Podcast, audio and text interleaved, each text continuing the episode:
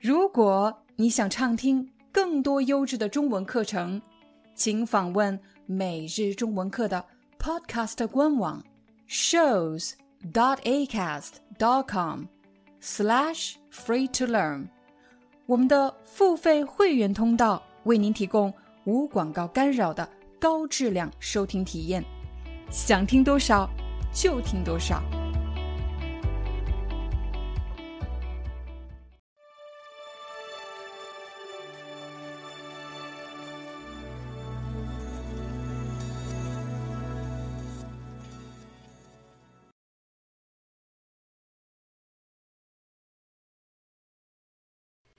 有一位朋友留言给我，他问：“压根这个词怎么用？”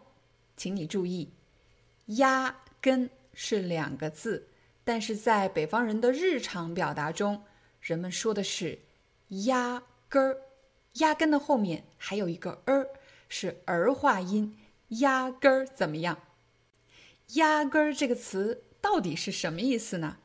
其实它就是根本怎么样。或者完全怎么样的意思？我来给大家举一个例子。假设有一天，我和你走在路上，我们两个边走边聊天，突然有一个人走过来对我说：“你借我的钱怎么还不还啊？”你看了看我，我看了看你，我相信你肯定在想：廖老师，你借人家的钱怎么还不还啊？可是我却对你说。我压根儿不认识他，我压根儿不认识他，其实就是指我完全不认识他，我根本不认识他。在这里要特别提醒大家，当你使用“压根儿”这个词的时候，一定要注意说话的对象，你在和谁对话。由于“压根儿”这个词是一个北方表达，如果你的朋友也是北方人。你用压根儿没什么问题。第二，压根儿是一个非常口语的表达。如果是在正式的场合，比如是一个会议或者是一个谈判，请你使用根本或者完全。压根儿这个词非常口语，只有在非正式大家聊天的时候，或者和自己非常熟悉的朋友在一起的时候，我们才会用压根儿怎么样。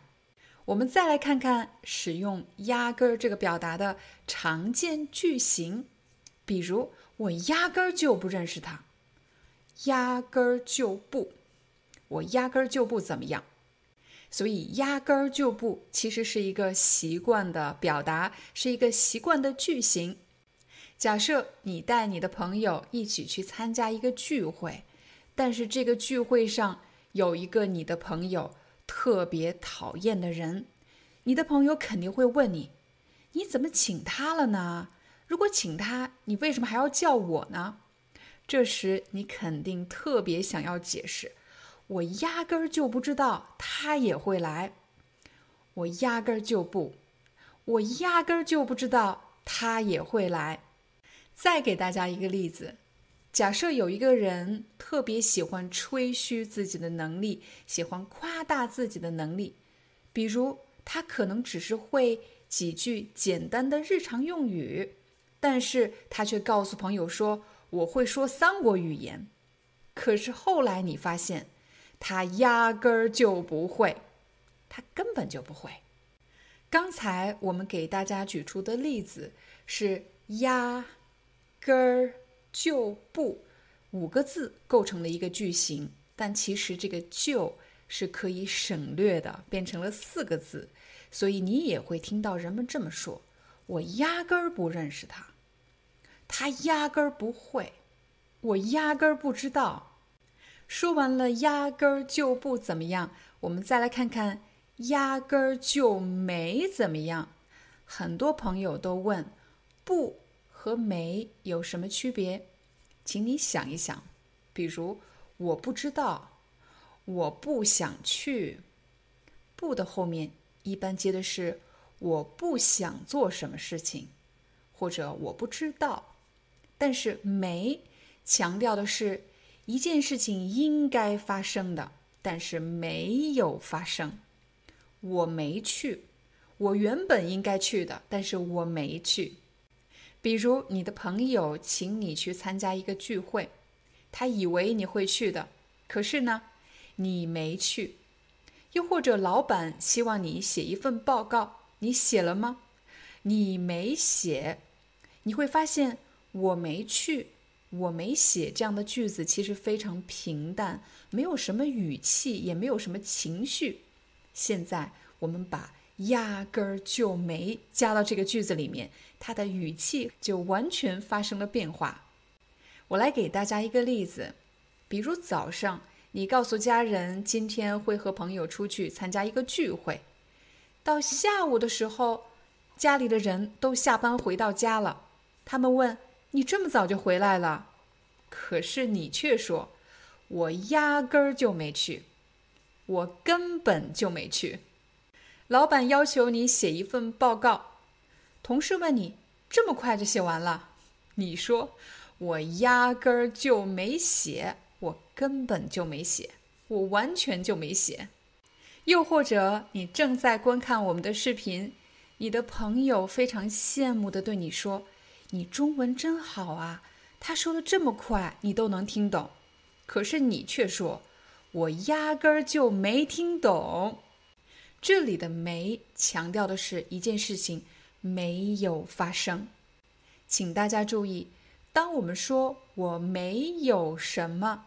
可以是没有做什么事情，这件事情没有发生，但是也可以说我没有什么东西，比如我压根儿没时间，没有什么东西，没有时间，我压根儿没钱做这件事情，我压根儿没办法，我根本没办法。当你学习一个表达的时候，不能为了学习而学习。你要想一想，比如你学习中文的老师，他是北方人还是南方人呢？第二，你的朋友是北方人还是南方人呢？又或者你以前留学的城市是北方城市还是南方城市呢？大家使用语言的习惯是什么？还有一个最重要的，那就是你学的这个表达是日常的口语，非正式表达。像“压根儿”这样的词，还是说它是一个非常正式的、适用于面试、会议、谈判时使用的词汇呢？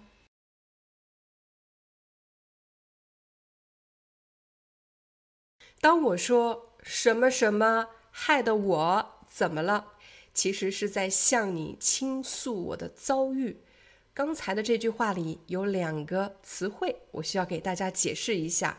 第一。倾诉，倾诉是一个动作。我向你倾诉什么事情，是表示我在对你说。遭遇在这里指的是我经历的不好的事情。我向你倾诉我的遭遇，其实就是指我给你说我经历的不好的事情。我最近就遇到了一件倒霉的事情。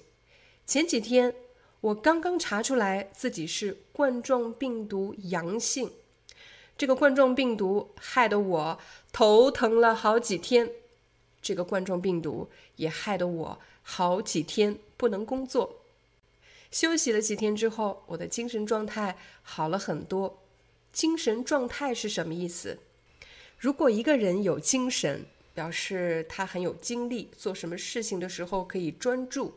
但是如果一个人的精神状态不好，有可能是他觉得很累。很疲惫，没有办法专注，很想休息。而我现在的精神状态很好，所以大家不用担心。请大家仔细看这个句型：什么什么害得我怎么样？害得我怎么样？后半句说的是一个结果，说的是这个倒霉的经历。但是 head 的前面说的是什么原因？导致了这个结果，，head 的前面是原因，，head 的后面是结果。再给大家一个例子：早上我刚出门就下起了大雨，害得我又跑回家拿雨伞。我刚出门就下起了大雨，前半句其实就有一个句型叫“刚什么什么就什么什么”，有两个动作发生，对吗？我刚出门，紧接着另外一件事情就发生了。我刚出门就下起了大雨。有的朋友问“下起了”是什么意思？你不要这么看啊！我刚出门就开始下大雨，这时我就可以说我刚出门就下起了大雨。但是这句话还没说完，后半句是害得我又跑回家拿雨伞。请大家注意，我虽然说跑回家，但不是指我真的跑回去。而是指我又得耗费精力回到家。在口语中，我们可以说我又跑回家干什么？我们来对比一下刚才的这两个例句。第一个例子，我说的是冠状病毒害得我头疼了好几天。但是第二个句子你会发现，前半句不是一个名词，而是一个句子。我刚出门。就下起了大雨，这是一个句子，但是这句话还没说完，害得我又跑回家拿雨伞。我再给大家举一个倒霉的例子，比如我没看到地上有个香蕉皮，害得我摔了一跤。我没看到地上有个香蕉皮，害得我摔了一跤。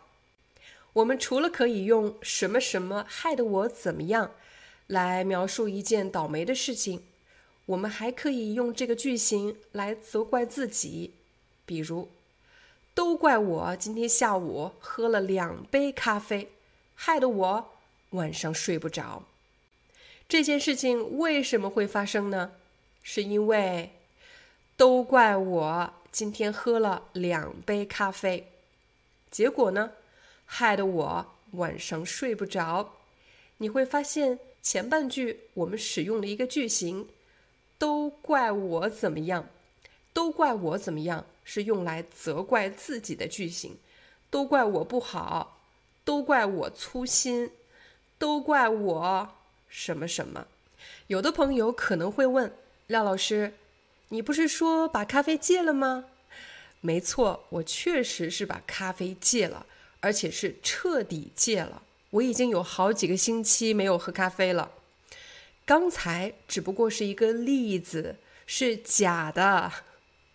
我再给大家一个场景：假设你在工作中做错了什么，特别想向你的同事们表达歉意，你就可以用到这句话：“都怪我太粗心，把报告弄丢了，害得大家又得重新做一遍。”后半句我说了，又得重新做一遍。这个“得”非常口语，其实就是指又不得不怎么样。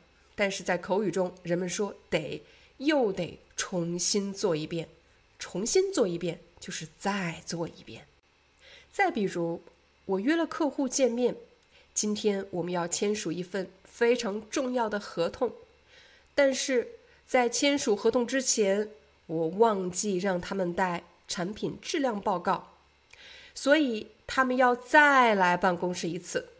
这是我的问题，是我忘记提醒他们了。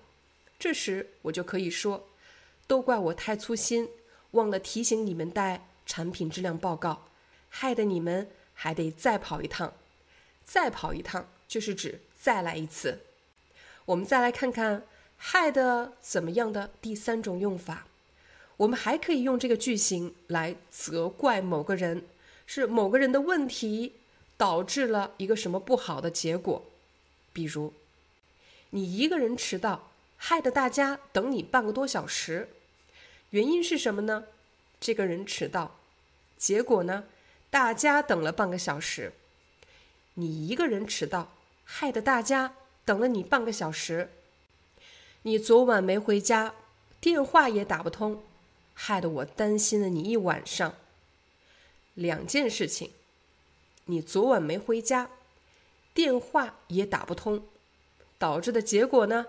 害得我担心了你一晚上。你把我手机拿走了也不说一声，害得我找了半天。你把我手机拿走了，其实是你把我的手机拿走了。但是有时候呢，我们不说我的手机，就是我手机。你把我手机拿走了，也不跟我说一声，跟我说一声就是告诉我一下，也不跟我说一声，结果呢，害得我找了半天。这里的半天，不是指一半的天。而是指很长时间，害了我找了半天，害得我找了很长时间。如果你已经学会了什么什么害得我怎么样，害得你怎么样，害得大家怎么样这个句型，那么请你注意，在日常的口语中，人们有时候会把的省略掉，只用害这个字，比如。刚出门就下起了大雨，害我又得跑回家一趟拿雨伞。都怪我太粗心，把报告弄丢了，害大家还得再做一遍。你一个人迟到，害大家等你半个多小时。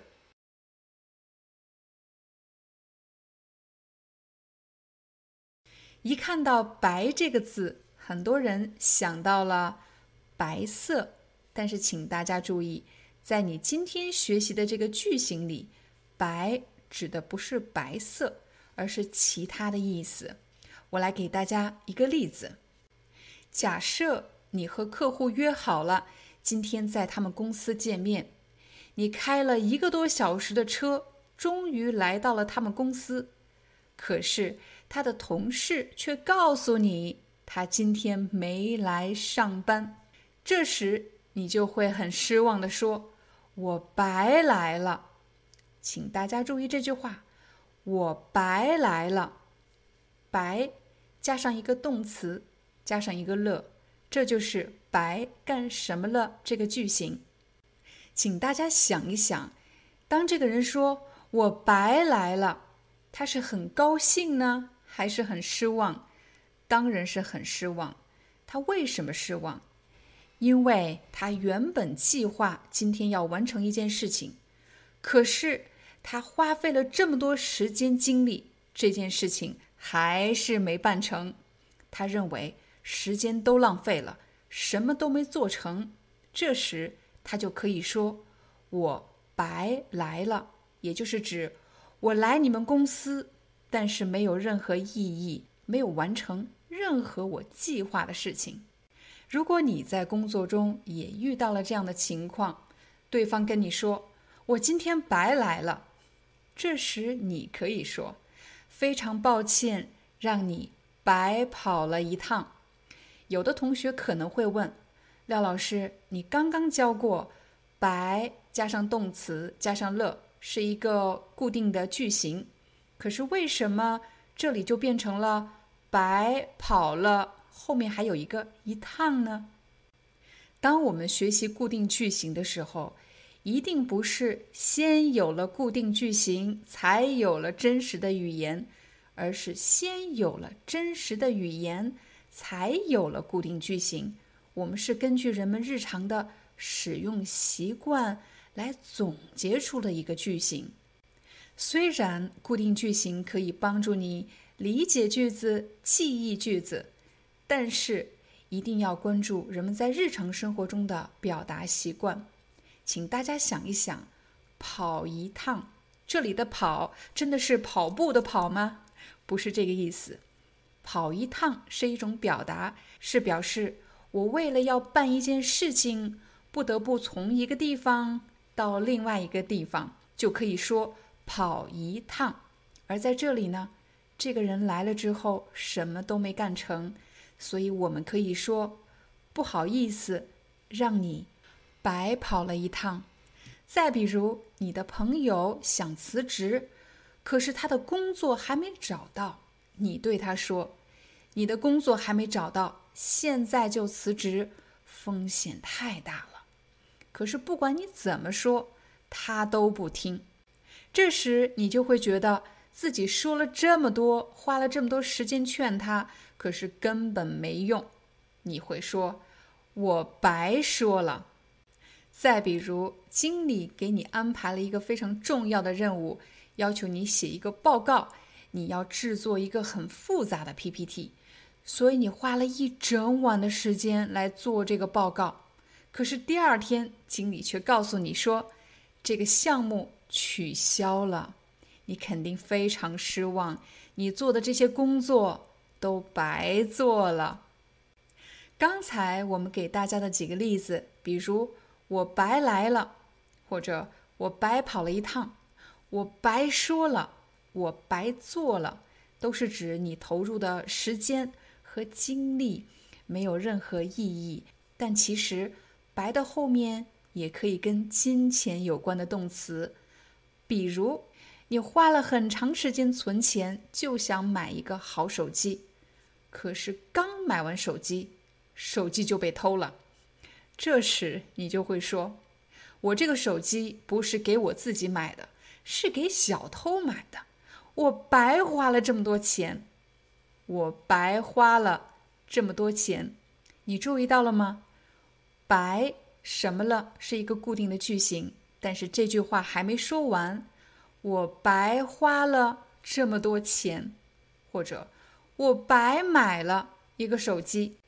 如果你已经学会了我白怎么样，其实你也可以在白的后面再加上一个白，变成我白白做了什么。为什么这里有两个白呢？其实只是加重语气。表示这件事情啊，非常的懊悔，让你觉得实在是浪费了大量的时间、精力还有金钱。什么情况下会让你非常懊悔呢？比如你跟客户约好了今天去机场接他，他到飞机场后就给你打电话说：“非常抱歉，今天航班晚点了，你要等他两个小时。”过了两个小时之后，他又告诉你：“不好意思啊，这个航班最终取消了，今天我们不能见面了。”可是你呢？你在机场白白等了他四个小时。你在机场白白等了他四个小时。我可以说你在机场白等了他四个小时。但是白白可以加重语气，你可以听出这个人有多么的无奈。听到白白，很多朋友可能会想到拜拜，但是你要注意，当我说再见的时候，拜拜后面就没有了，只有拜拜这两个字。但是白白怎么样？它可是一个句型。比如我的朋友告诉我说，上学的时候啊，我们很努力的学习英语，可是现在呢？他的工作和生活完全用不到英语，他可能就会说：“我白白学了十五年的英语，我白白学了十五年的英语。”我相信很多学外语的小伙伴都有这样的体会，那就是学了那么多年，但是却从来不用，也从来不说。我真心希望大家不要白白学了这么多年中文。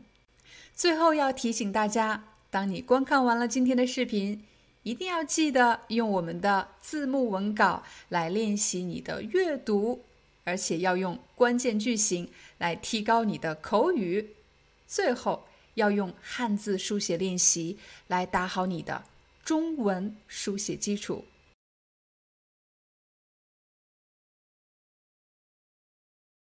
千和万这两个字。原本可以指数字，比如一千、一万，但是在这里，千万怎么样和数字没有任何关系。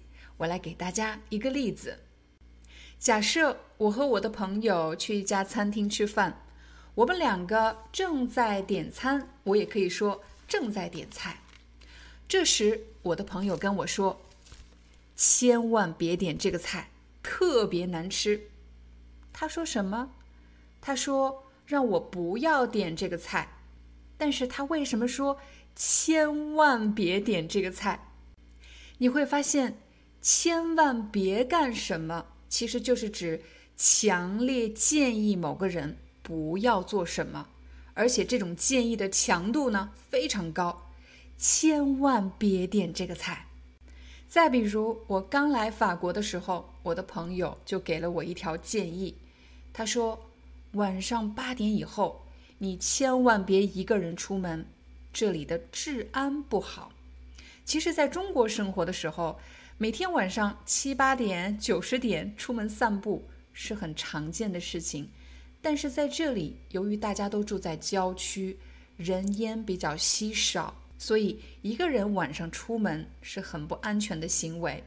这就是为什么他强烈建议我，晚上八点以后千万别一个人出门。通常来说，当我们给别人一个建议的时候，只是一个建议，你可以听我的，也可以不听我的。但是在某些情况下，你就特别希望这个人要听你的，一定要听你的。这时你就会用到千万怎么样？比如，千万别相信他说的话，他最爱骗人了。你千万别去，太危险了。刚才我们给大家举出的几个例子，都是千万别干什么。这里的“别干什么”也可以替换成“不要干什么”，千万不要做什么。和千万别干什么的意思是一样的，千万不要相信什么中奖的信息，这些都是诈骗短信。千万不要点击这个链接，这个链接有病毒。刚才你学习的是怎么样强烈建议别人不要做什么，但是千万别什么什么，有时候也可以表达客气的语气，比如这句话。千万别这么说。我来给大家一个例子：假设你的朋友在你困难的时候帮了你，他是你的好朋友，但是他只能提供一点点帮助，所以他非常的愧疚。他对你说：“你是我最好的朋友，我非常抱歉，我只能帮你这么多。”可对你来说，他的帮助真的是特别特别的宝贵，所以你可以说。你千万别这么说，在我困难的时候，你可以帮我，我已经非常感激了。你千万别这么说，并不是指强烈建议别人不能这么说，而是一种客气的表达。你不需要因为我的事情而感到愧疚。你千万别这么说，不是你的错。又或者在工作中，你帮助你的客户解决了一个难题，客户对你表示感谢。这时你也可以说：“千万别这么说，这是我应该做的。”千万别这么说，这是我应该做的。这是一个非常客气和礼貌的表达。在视频的前半段，你学习到的是怎么用“千万别”还有“千万不要”来强烈建议某个人不要做什么。但其实我们也可以用“千万要”。来表达一定一定要做什么事情，比如今天是我的孩子第一天自己去上学，他要过两条马路，我非常的担心，所以在他出门前，我对他说：“你过马路的时候千万要看车。”我刚才说什么？我让他注意安全。我说：“你过马路的时候千万要看车。”你千万要干什么，就是指你一定一定要干什么。你会发现，千万要干什么表达的情绪是非常强烈的。我再给大家一个例子。再比如，一个人刚刚得了一场重病，医生对他说：“这一次你很幸运，我们把你抢救过来了。你千万要注意，不能再喝酒了。”医生给他建议时的语气是非常强烈的，他没有说“你不要再喝酒了”或者“我建议你不要再喝酒了”，而是说“你千万不要再喝酒了”，因为这会威胁到你的生命。这也是为什么你会听到这样的表达：“你千万要注意安全，你千万要记住我的话，你千万要注意这一点。”所以，当我们想强调什么事情一定要做，否则会引发一个非常严重的后果的时候，就会用“你千万要怎么样”这样的句子。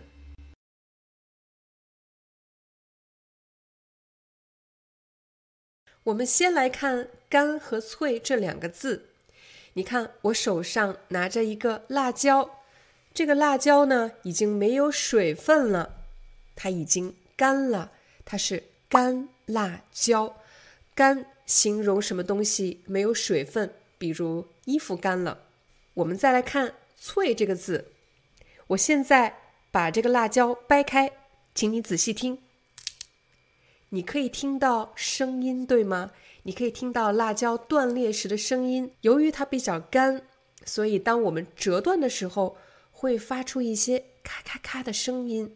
当什么东西你掰断的时候，发出了咔咔咔的声音，我们就可以说这个东西很脆。比如，当你吃苹果的时候，如果你每咬下去一口，都发出咔咔的声音，那我们就可以说这个苹果很脆。认识了“干”和“脆”这两个字以后，我们再来看“干脆”这个词。我来给你一个情景：假设你的老板给你打电话，让你星期天早上八点回公司加班，你会有什么反应呢？很可能你会说。不好意思，老板，我星期天已经有了安排，所以我不能加班。总之，你肯定有各种各样的理由不去公司。但如果你的回答是“没问题，老板，我星期天早上八点准时到办公室”，这时我们就可以说他答应的很干脆。但如果一个人的回答是“我也不太确定，我星期天到底有没有时间”，我可能去不了，他并没有直截了当的做出回答，我们就可以说，这个人回答的很不干脆。你可以把它理解成很不清楚、很不直截了当。所以，干脆在这里的意思就是指直截了当。在职场中，我们都希望和那些办事干脆利索的人共事。什么样才算办事干脆利索呢？我来给你一个例子，比如你让你的同事给你发一份报告，如果他的回答是没问题，我半个小时以后发给你，而且他确实在半个小时以后就发给了你，那么这个人办事情就非常的干脆利索，非常的直截了当。但是如果你的同事对你说，呃，我现在有点忙，呃，我可能一会儿可以发给你吧，我也不是很确定。你听他说的话，他并没有帮助你解决问题，而且给了你好多的理由和借口，而且你并不确定他到底能不能完成这件事情。他做事情拖拖拉拉，很不清楚。这时候我们就可以说，这个人办事情不够干脆利索。在刚才的几个例句里，你会发现“干脆”这个词放在了很多动词的后面。他答应的很干脆，他办事情干脆利索。但其实“干脆”也可以放在一句话的句首。我来给大家一个场景：假设我的朋友把他家的钥匙弄丢了，但是她的男朋友要今天晚上十点才能下班。他要在我家等到十点钟才能回到自己家，这时我就跟他说：“干脆你今天晚上在我家过夜，在我家过夜就是表示今天晚上住在我家的意思。”我们经常会用“干脆怎么怎么样”来提出一个更简单有效的办法。我的朋友要在我家等到晚上十点才能回家。这么晚了，跑来跑去的多麻烦，干脆今天晚上在我家过夜。其实，在前几期中文课，你也学了一个给别人提建议的句型，那就是“与其怎么怎么样，不如怎么怎么样”。与其什么不如什么，这个表达更加的正式。比如你在公司会议上提出一更有效的方案，你就可以说“与其什么什么”。不如什么什么，但是在生活场景中，人们经常会用到干脆怎么样？在干脆的后面提出一个更简单、更有效的办法。我再给大家一个例子：假设你的一位朋友特别讨厌自己正在做的工作，可是他又下不了决心辞职，有时候假装生病，在家待着也不去上班。而且还常常向你抱怨他的工作有多么无聊，这时你可能就会说：“干脆你辞职，再找一份工作。”你的朋友不能下定决心，他的这种状态是在逃避问题，对吗？他在逃避问题，他不想面对问题。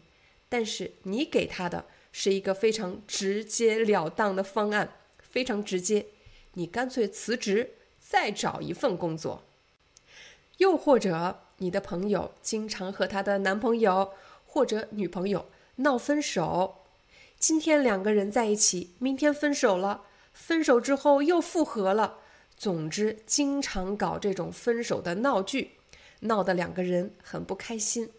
这时你可能就会说：“为什么要搞得这么麻烦？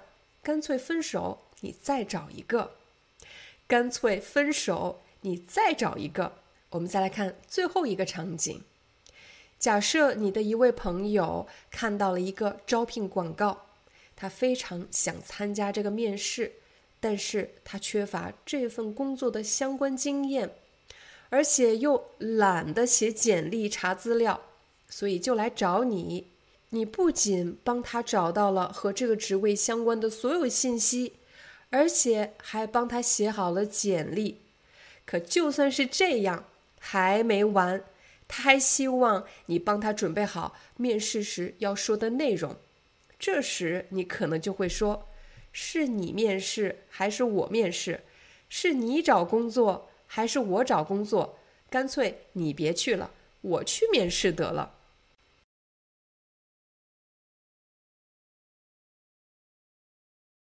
也许有的朋友认识“懒”这个字，比如你在字典上、词典上会看到“懒惰”这个词。懒惰是一个贬义词。有一次，我问我的学生：“你有什么缺点啊？”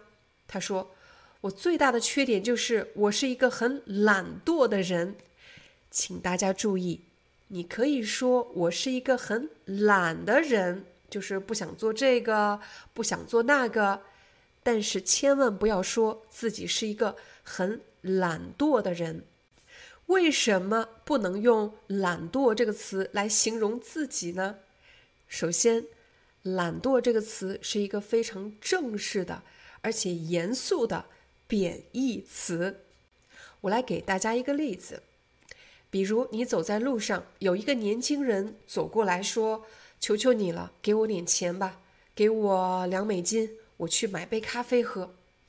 你想一想啊，他是一个年轻人，身强力壮，他有能力工作，但是他不去工作，选择乞讨，向别人要钱，而且他要买的东西不是因为他非常饿、非常冷需要衣服、需要食物，而是因为他想要两美金买一杯咖啡喝。我相信大多数人都认为，一个人想过上好生活，应该通过自己的双手去努力，努力赢得这样的生活。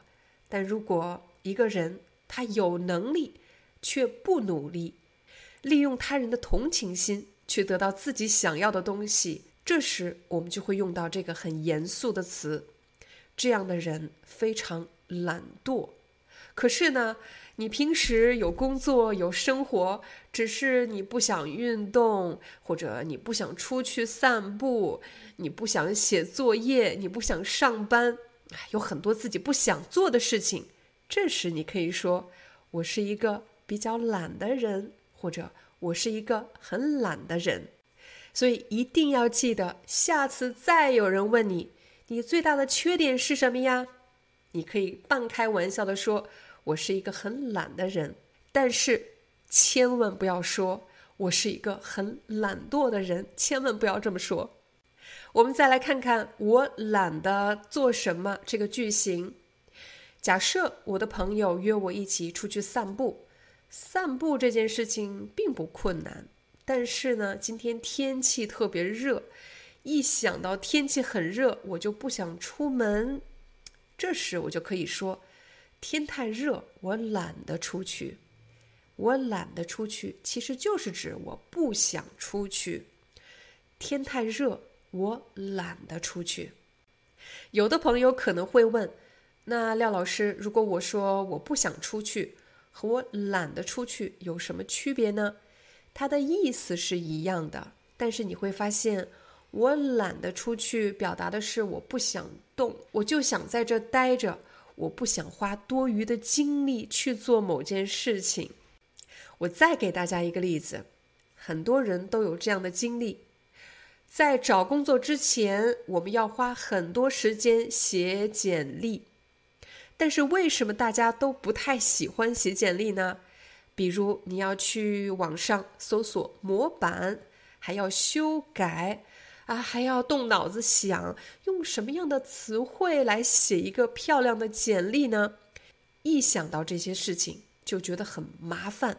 这时，我们就会说：“我知道我应该写简历，我就是懒得写，我懒得写简历。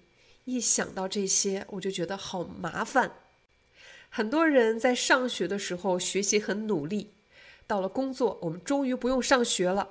后来发现，工作的时候也要继续学习，也要继续看书。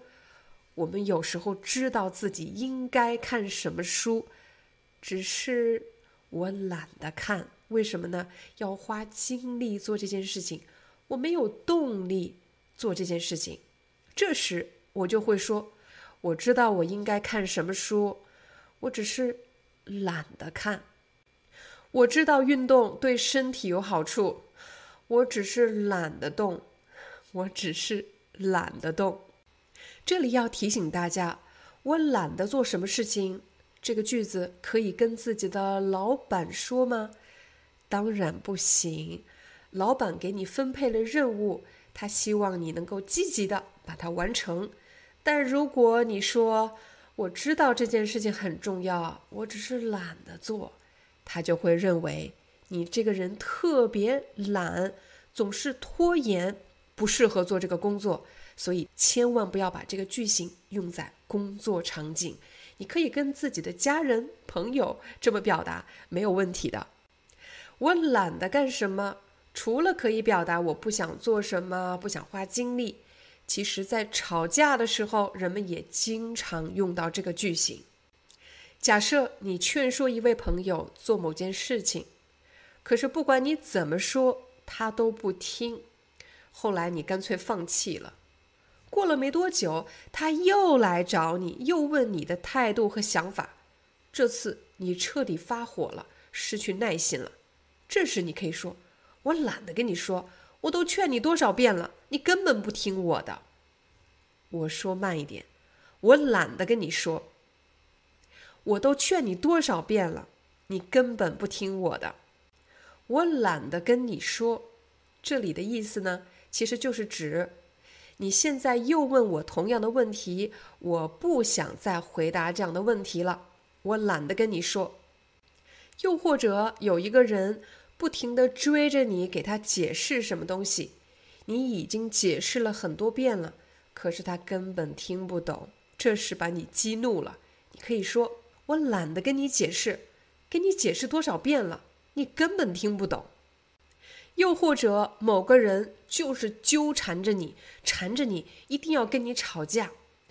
这次你决定了，你不想再跟他吵架了，不想再为这件事情消耗任何精力了。这时你可以说：“我懒得跟你吵架，你走吧，走走走。”我懒得跟你吵架，就是指我不想吵架了，我不想对这件事情做任何的回应。我不想在这件事情上消耗任何精力了。最后一个情景，如果某个人就是要做一些让你生气的、激怒你的事情，想要看你的反应，这时你就可以说：“我懒得搭理你，我懒得搭理你。”你还记得吗？在前几期视频，我曾经跟大家分享过。怎么样对付欺负你的人？欺负你的人呢，无非就是想看你的反应。他给你一些刺激，你有反应，他就觉得这是一个很好玩的游戏。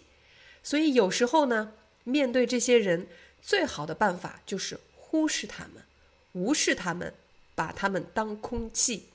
那么，怎么用语言来表达这个意思呢？你就可以说：“我懒得搭理你。”搭理是什么意思呢？这是一个非常口语的表达。我懒得搭理某个人，就是指不管他跟我说话。好听的话，难听的话，让我生气的话，让我高兴的话，总之，我不会落入他的圈套，我不会开始跟他对话，我忽视他，我懒得搭理你，或者我懒得搭理他。好了，这就是我们今天的中文课，我相信一定会让你更加自信的使用“我懒得干什么”这个表达。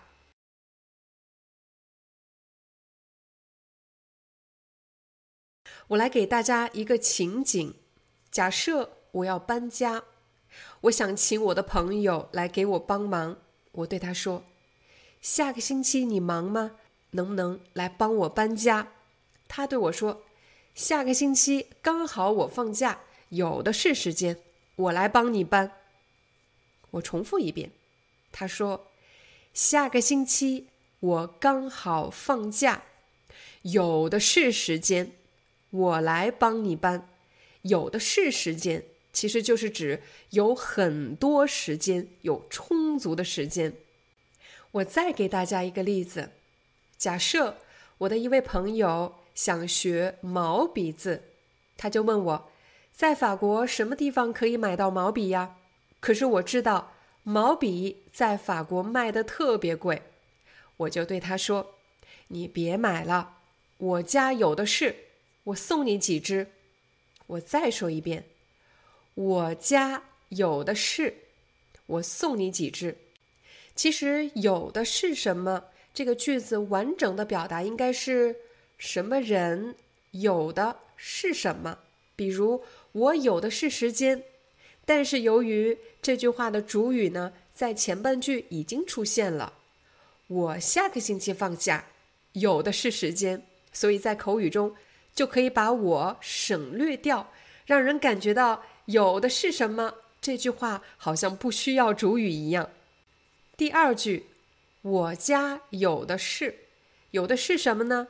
当然是毛笔，只不过在这里毛笔被省略掉了，因为在人们的日常对话中，你知道我在聊毛笔，我也知道你在聊毛笔，我们就会把某些词汇省略掉。你别买了，我家有的是。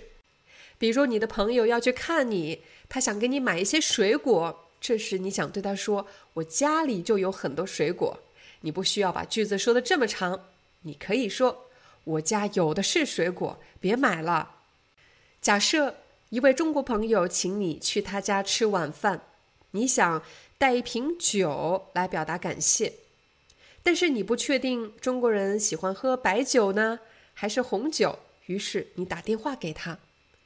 可是朋友听到你要买酒，他不希望你花钱，于是他对你说：“不用买了，家里有的是。”不用买了，家里有的是。你们两个在聊酒的问题，家里有的是酒。我再给大家一个场景：有一个年轻人想去上海找工作，但是他一直担心找不到。可是他的朋友对他说：“上海有的是机会。”不会找不到的。上海有的是什么？上海有的是机会，就是指上海有很多机会。在这里，机会指的是就业机会。其实我们经常用“以后有的是机会”这样的话来安慰一个人。假设你刚刚参加完一个面试，但是没能获得这个职位，你的朋友安慰你说。别灰心，别放弃，以后有的是机会。又或者参加了什么比赛没能获奖，你的朋友安慰你说：“别灰心，以后有的是机会。”我们再来看最后一个场景：假设我有一位朋友，他是某家公司的总裁，他的月薪相当于我的年薪，他每个月的工资相当于我一年的收入。可是这一天，他却向我借钱，我就很好奇。我对他说：“你现在都已经做到了公司总裁的位置，有的是钱，怎么会向我借钱呢？”请大家注意，虽然“有的是什么”的意思就是指有很多，但是当人们使用“有的是什么”的时候，通常是非正式的场合。第二。当你使用“有的是什么”的时候，其实有夸大的成分，就是表示没有那么多，只是为了表达这样的效果，所以人们会用“有的是什么”。在正式的场合，尤其是在工作中，尽可能不要使用“有的是什么”，因为在工作中，人们希望彼此的表达比较客观准确。但在生活中，我们稍微夸张一点是没关系的。最后一点要提醒大家的是，当你说“我家有的是什么”的时候，一定要注意你的语气，因为语气错了，这句话的意思就改变了。比如你的朋友想要什么东西，你可以说：“你不用买了，我家有的是，我送给你。”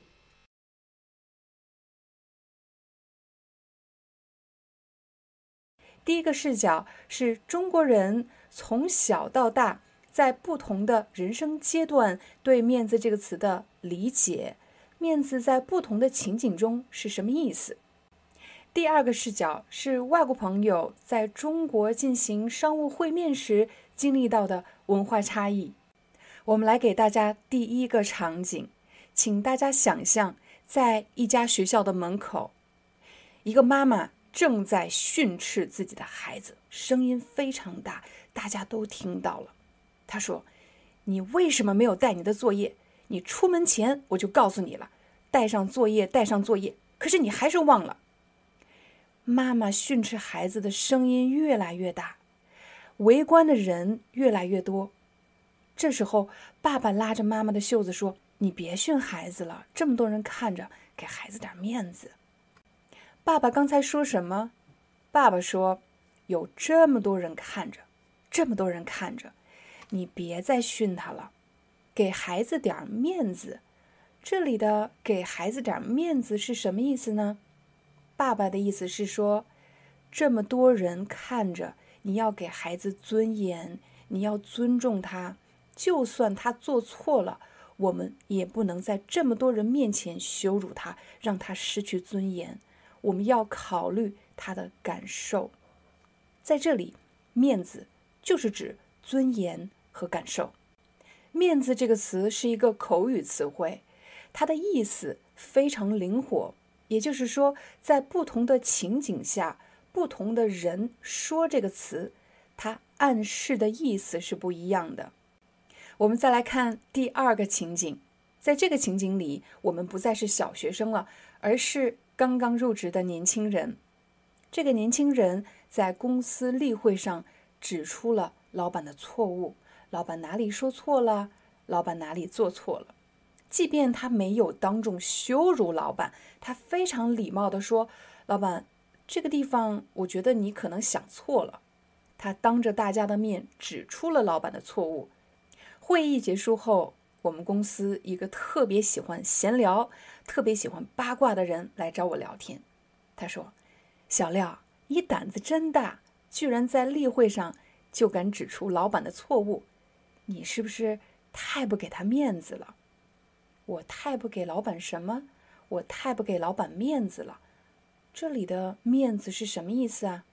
我没有当众羞辱老板啊，我非常礼貌地指出。老板，我觉得这里您可能说错了。我非常礼貌，没有当众羞辱他。要想理解这里的面子，你必须先理解不同国家的公司文化。我要在这里强调的是，我所分享的经历只代表我个人，不代表所有中国人。据我个人的观察，在中国的很多公司，你所担任的职位，其实也就代表了你在这家公司的。公司地位，假设员工在这里比你高一点的可能是主管，主管再向上是经理，经理再向上可能是总经理以及更高级别的管理层人员。虽然在我们进入一家公司工作的时候，没有人会为你画出一张权力的分布示意图，但是呢，随着你工作的进行，你的心中一定会形成一个权力的金字塔模型。我们再回到公司例会的这个情景，我只是一个公司的小职员，处于权力分布的底层。但是呢，我想指出老板的错误，他处于权力的顶层。当我指出错误的时候，其实从某种意义上损害了他在别人眼中的权威形象。当别人告诉你不要指出老板的错误，要给他面子，其实就是说要维护他的权威形象。你赞同这样的说法吗？其实很多刚刚入职工作的年轻人。在公司第一次听到有人暗示他要给老板面子，要给某某某某人面子的时候，也是人生的第一次非常现实的教训。年轻人的内心很可能是不服气，很可能是不认同，甚至非常厌恶、反感这样的价值观。但是在特定的人生阶段，由于自己的工作能力有限，由于自己可以选择的范围有限。所以在职场的初期，很多人只能默默的承受，默默的忍受，直到有一天有能力去改变这样的公司文化。我再给大家第三个例子，我的好朋友最近正在约会，可是他不好意思一个人去赴约。什么叫赴约呢？就是去参加约会的意思。为什么呢？我的好朋友说。哎呀，这个男孩子他还带了一个朋友，他们两个男生，我一个女生，嗯，我觉得不太好意思，你陪我去吧。啊，我陪你去，我又不认识他们两个人，给我个面子吧，你就去吧，你陪我去，我们两个人还安全，你还可以保护我。什么？我还可以保护他？他说让我给他个面子，请大家想一想，我们两个是好朋友。他想请我帮他做一件事情，可是我不想做。他说：“给我个面子。”其实就是说，看在我们是朋友的份儿上，看在我们是朋友关系的这个前提下，你要帮我，你一定要帮我。就好像我作为朋友，在这个时候必须为他做出一点小小的牺牲，给他一点面子。而我为他做出的牺牲，其实就是在奖励他这个朋友，就是在认可他这个朋友，就是在认可我们之间的朋友关系。讲完了这三个情景，我们让大家来练习一下。我们先来看第一个情景：假设你的好朋友抢走了你的女朋友，或者抢走了你的男朋友，这个时候你还能原谅他吗？你还能忍住不对他发火吗？这天你在马路上遇见了他，这个时候你忍无可忍，终于破口大骂。破口大骂的意思就是忍不住了，用很难听的话骂他。破口大骂，你旁边的朋友一直在拉你，行了行了，给他点面子，别再骂了。你听懂了吗？他的意思是说，你要顾及这个朋友的羞耻心，不能在这么多人面前羞辱他。给他点面子。第二个情景，假设老板在会议上提出了一项工作计划，这个时候他让大家举手表决，同意请举手，不同意就不用举手了。这个时候大家你看看我，我看看你，有的人慢慢的把手举了起来，其实心里想的是，虽然不同意这个工作计划，但是先给老板个面子吧，边做边改。什么意思呢？是表示先维护老板的权威形象，不要让他在会议上难堪，维护他的权威形象，以后再改。第三个情景，办公室的同事约你去参加他的生日聚会，可是你真的没时间，你今天晚上还有别的事情要做，可是你的同事却说，不行，你必须得来。给我个面子，今天是我生日，你必须得来。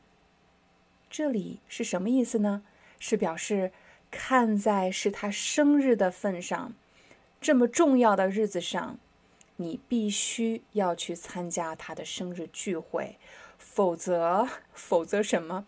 否则你就不把他当朋友，你就不把他当做是你的同事。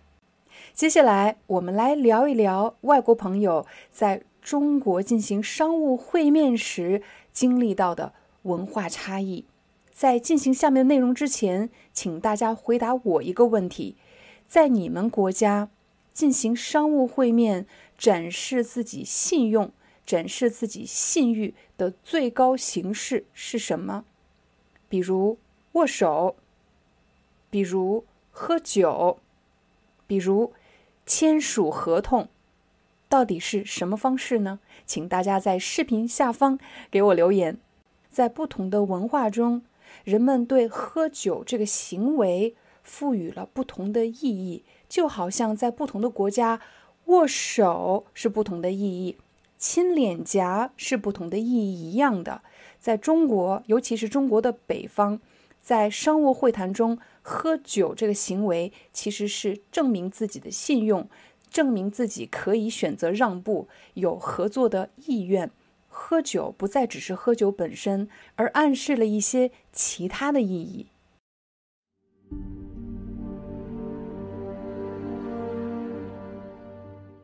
怎么表达自己做了一件特别让人不好意思、特别羞愧的事情呢？比如我刚来法国的时候，有那么一两次，居然走到了男厕所。当我从男厕所出来的时候，我当时太没面子了。我当时太没面子了。这句话的意思是什么呢？他就是说我当时觉得特别羞愧。当时觉得特别惭愧，请大家跟我念这句话。我当时太没面子了。你看这里的“太”，我拖了很长的音，是表示强调我太怎么样。我当时太没面子了。还有什么情况下你会觉得特别羞愧、特别不好意思呢？比如去朋友家做客，可是，一脱鞋。发现自己袜子上破了一个这么大的大洞，露着大拇脚趾。这时候你可能会说：“我当时太没面子了。”又或者请一个很重要的人去吃饭，可是呢，到付款的时候发现自己忘带了钱包，忘带了手机，只好让对方垫付。这时候你回到家把这件事情告诉你的朋友、告诉家人的时候，你可能会说：“我当时太没面子了。”就是我当时感觉太不好意思了。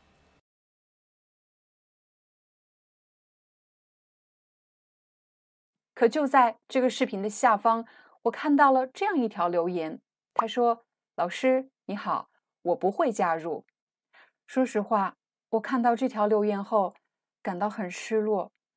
肯定是他特别不喜欢我们的视频，所以才这么残忍的把我给拒绝了。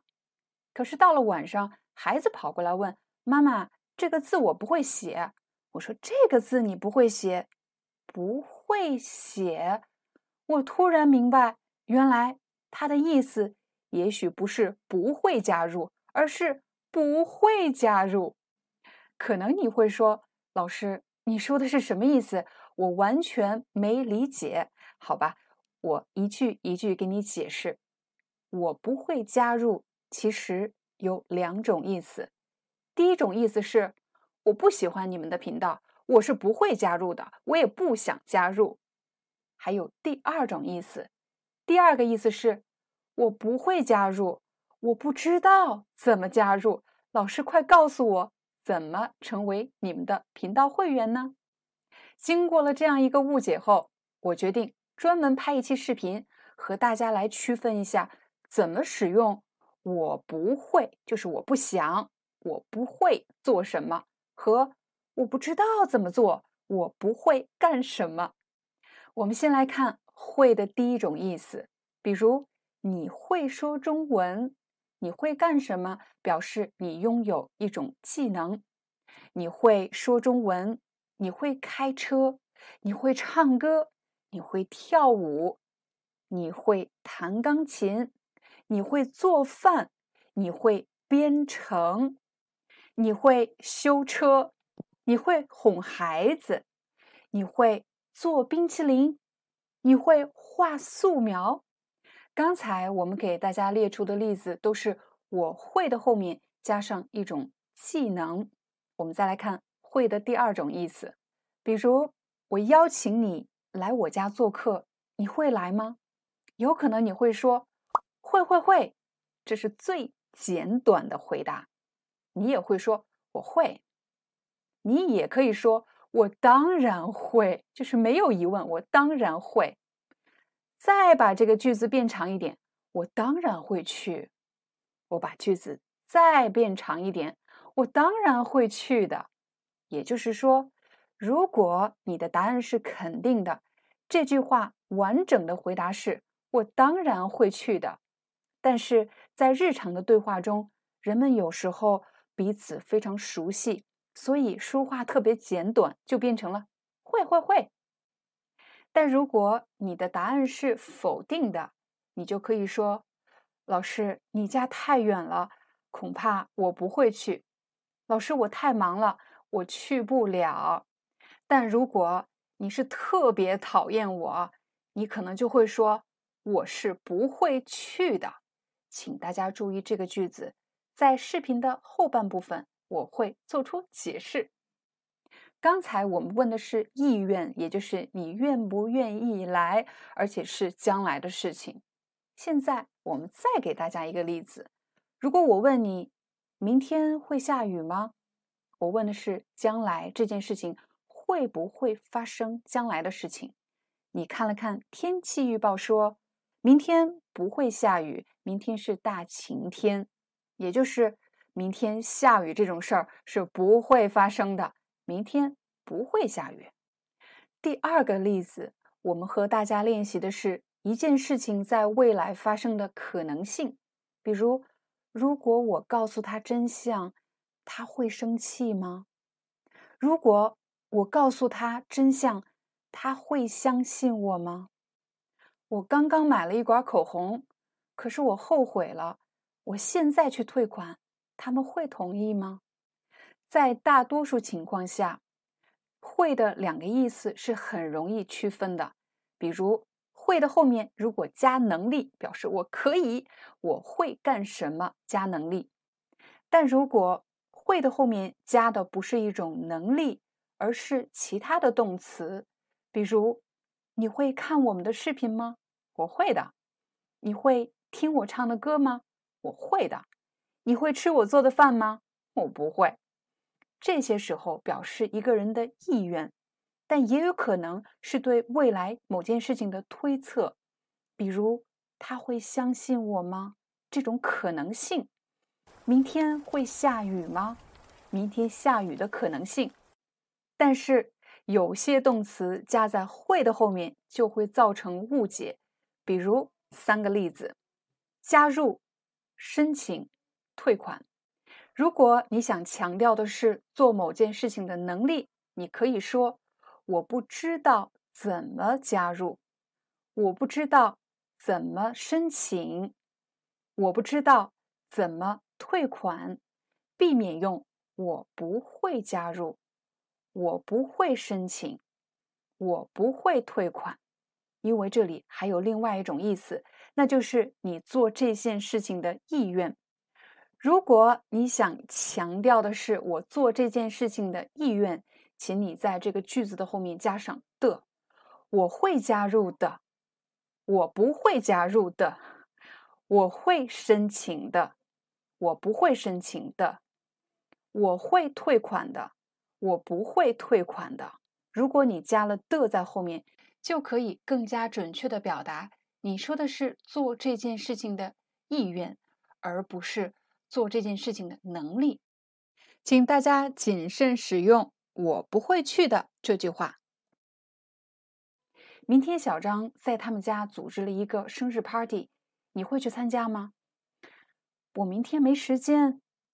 你看，在这里我没有说我不会去，为什么我没有说不会去呢？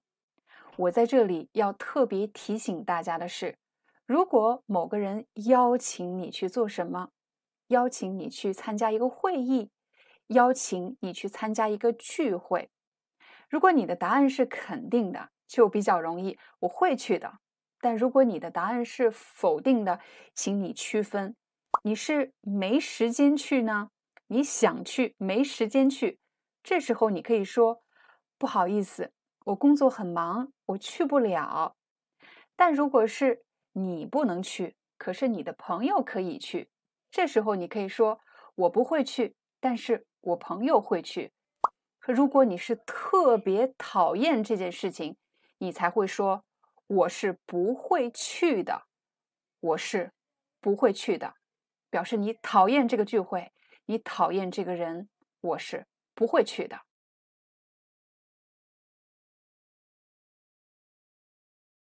一说到语气词，你想到了哪些呢？比如最常用的啊、爸、呀。有一位朋友在视频下方提问，他说：“老师，是吧？是呀。”是啊，这三句话到底有什么区别呢？这真的是一个特别好的问题。语气词对中文学习者来说是一个比较难掌握的语言点。首先，语气词我们无法通过查字典的方式来学习，为什么呢？它既然是语气词，所以人们在发音的时候就有一个特定的语气，你需要听到之后，你才明白。哦，原来是这么发音的。第二，语气词一定要在场景中理解。如果你去翻字典，很可能你根本不知道说话的这个场景是什么。这也就是说，如果你想学好语气词，那么你一定要知道是在什么场景中使用。说话的人使用语气词的时候，他暗示的意思到底是什么？在今天的视频里，我们将给大家提供不同的场景，来帮助你理解这三个语气词。我来给大家一个例子：已经参加工作的朋友们，可能经常会开各种各样的会。我们都知道，会议的时间一般是由经理的助理来提前安排的。很不巧的是，这位助理把会议的时间定在了周一早上九点半。这个时间正是大家最忙的时候，所以两位同事决定去找助理修改一下会议的时间。其中一位同事说：“我们可不可以把会议的时间放在星期一的下午进行呢？星期一早上九点半正是我们最忙的时候。”第二位同事的观点和第一位同事的观点是一样的，所以他说：“对呀，我也这么觉得。”当然，他也可以说是啊，我也这么觉得。也就是说，当你赞同某个人的观点，这时候你就会用到“对呀”“是啊”这样的语气词。我们再给大家一个例子，比如老板最近总是在下班前安排新任务，其中一位同事就不高兴了，他在办公室对另外一位同事说。最近老板怎么总在下班前给我们安排新任务呢？为什么不能早点说呢？另外一位同事和他的想法是一样的，这是他说：“对呀，为什么不能早点呢？”其实，在这里，“对呀”也可以说“对呀”，请大家注意这个语调。我说的是“对呀，对呀”，听上去非常的接近。你既可以用“啊”这个字，也可以用“呀”这个字。对呀，对呀，我也这么觉得。为什么要特别注意这个语调呢？因为如果你改变了语调，你说成“对呀”或者“对呀”，还是这两个词，但是意思就发生了改变。我来给大家一个情景：我们有时候会忘了把自己的手机放到了什么地方。找啊找啊找！突然，这时候家人、朋友或者同事问你：“你在找什么呢？”“我在找我的手机呢，我不知道我把手机放哪儿了。”这个时候，你的朋友或者家人会说：“这还不容易吗？我给你打个电话，你听哪里有铃声，就应该是你的手机了。对呀，我怎么没想到呢？你看，我刚才说的是我没有想到可以这么解决问题，你居然想出了这么好的一个主意。对呀，我怎么没想到呢？其实这里你可以说对啊，也可以说对呀，但是人们在发音的时候并不会说的这么清楚，不是对啊，而是对呀，对呀。不管你说对呀还是对呀，其实他们的发音并不是特别的清楚。大家可以来试着模仿一下，当你说这句话的时候，要说完整。对呀。我怎么没想到呢？对呀，我怎么没想到呢？让我们再来看看“爸”这个语气词。最近我问我的一位学生，我问他：“你的作业写完了吗？”这位学生回答我说：“应该写了吧。”我听到之后就问：“什么叫应该写了吧？为什么有个‘爸’字？写了就是写了，没写就是没写，为什么会说？”应该写了吧？一听到“爸”字，我就知道他不是很确定自己在说什么。所以“爸”这个字通常是用于表达一种不确定性。比如，你明天去参加聚会吗？我明天应该去吧。如果我说我明天去，表示很肯定。可是呢，我现在说我明天应该去吧，就说明这种可能性。不是很确定。当我们问对方的想法的时候，通常希望对方能给出一个比较明确的回答，也就是比较肯定。比如我问你：“我这样说对吗？”可是对方却说：“你这样说应该是对的吧？”那么你就知道他不是很确定你说的到底是对还是不对。我们来帮助大家做一个快速的总结。刚才给你的三个场景，其实表达的都是你说的对，但是这个对的程度不一样。第一个，对啊，我也是这么想的，这个时候是表示完全赞同。第二个，对呀，我怎么没想到呢？你怎么想出这么好的一个主意？当然，这里你可以说对呀，也可以说对呀。最后一个。你说的应该是对的吧？这里表达的是一种不确定的肯定。我虽然肯定了，但是我也不确定。让我们进入到第二组情景。在第二组情景中，人们在说话的时候，希望和对方确认，也就是获得对方的认可。我说的话对不对？这个时候，人们就会说：“对吧？”我来给大家一个场景。比如在办公室，小王和小张发生了矛盾，小张去找办公室的经理评理，希望经理来说说他们两个到底谁对谁错。经理听了他们两个的事情之后说：“小张啊，我觉得你们两个其实都没有问题，只是人生气的时候呢，可能会说一些比较冲动的话。我们在工作上要对事不对人，对吧？老板为什么后面加了一个对吧？”他其实是想和小张确认，我刚才给你分析的、给你解答的，你觉得我说的对不对？这时候经理也可以说，我觉得工作中我们最好是对事不对人，对不对？啊，对不对？其实就是对吧？大家要特别注意的是，“对吧”这个词看上去是在征求对方的想法。你说我说的对不对？啊，这是我的态度，这是我的想法。但是说话人还可以继续说下去，不需要等对方的回应，他可以说完，对吧？继续说。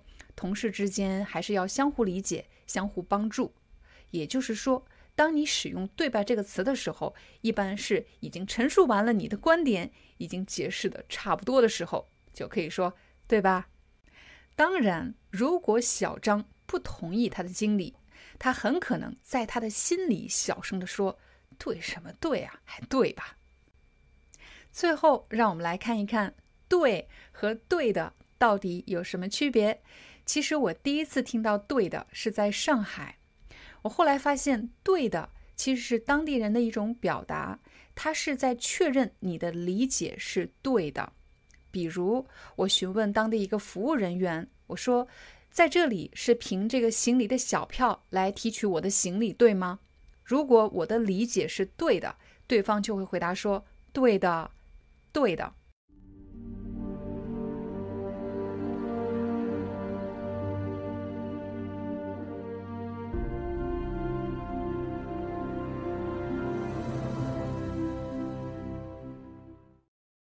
Hi, I'm your Chinese teacher, Liao Dan. Thank you so much for listening to 每日中文课. If you're looking for more lessons, please visit our podcaster website. Here's a link shows.acast.com slash free to learn. As a silver member, you can get access to all the lessons we've created to help you learn natural Chinese in a fun, interesting, and immersive way. Join us today. Enjoy your ad free listening. I'll see you in upcoming episode.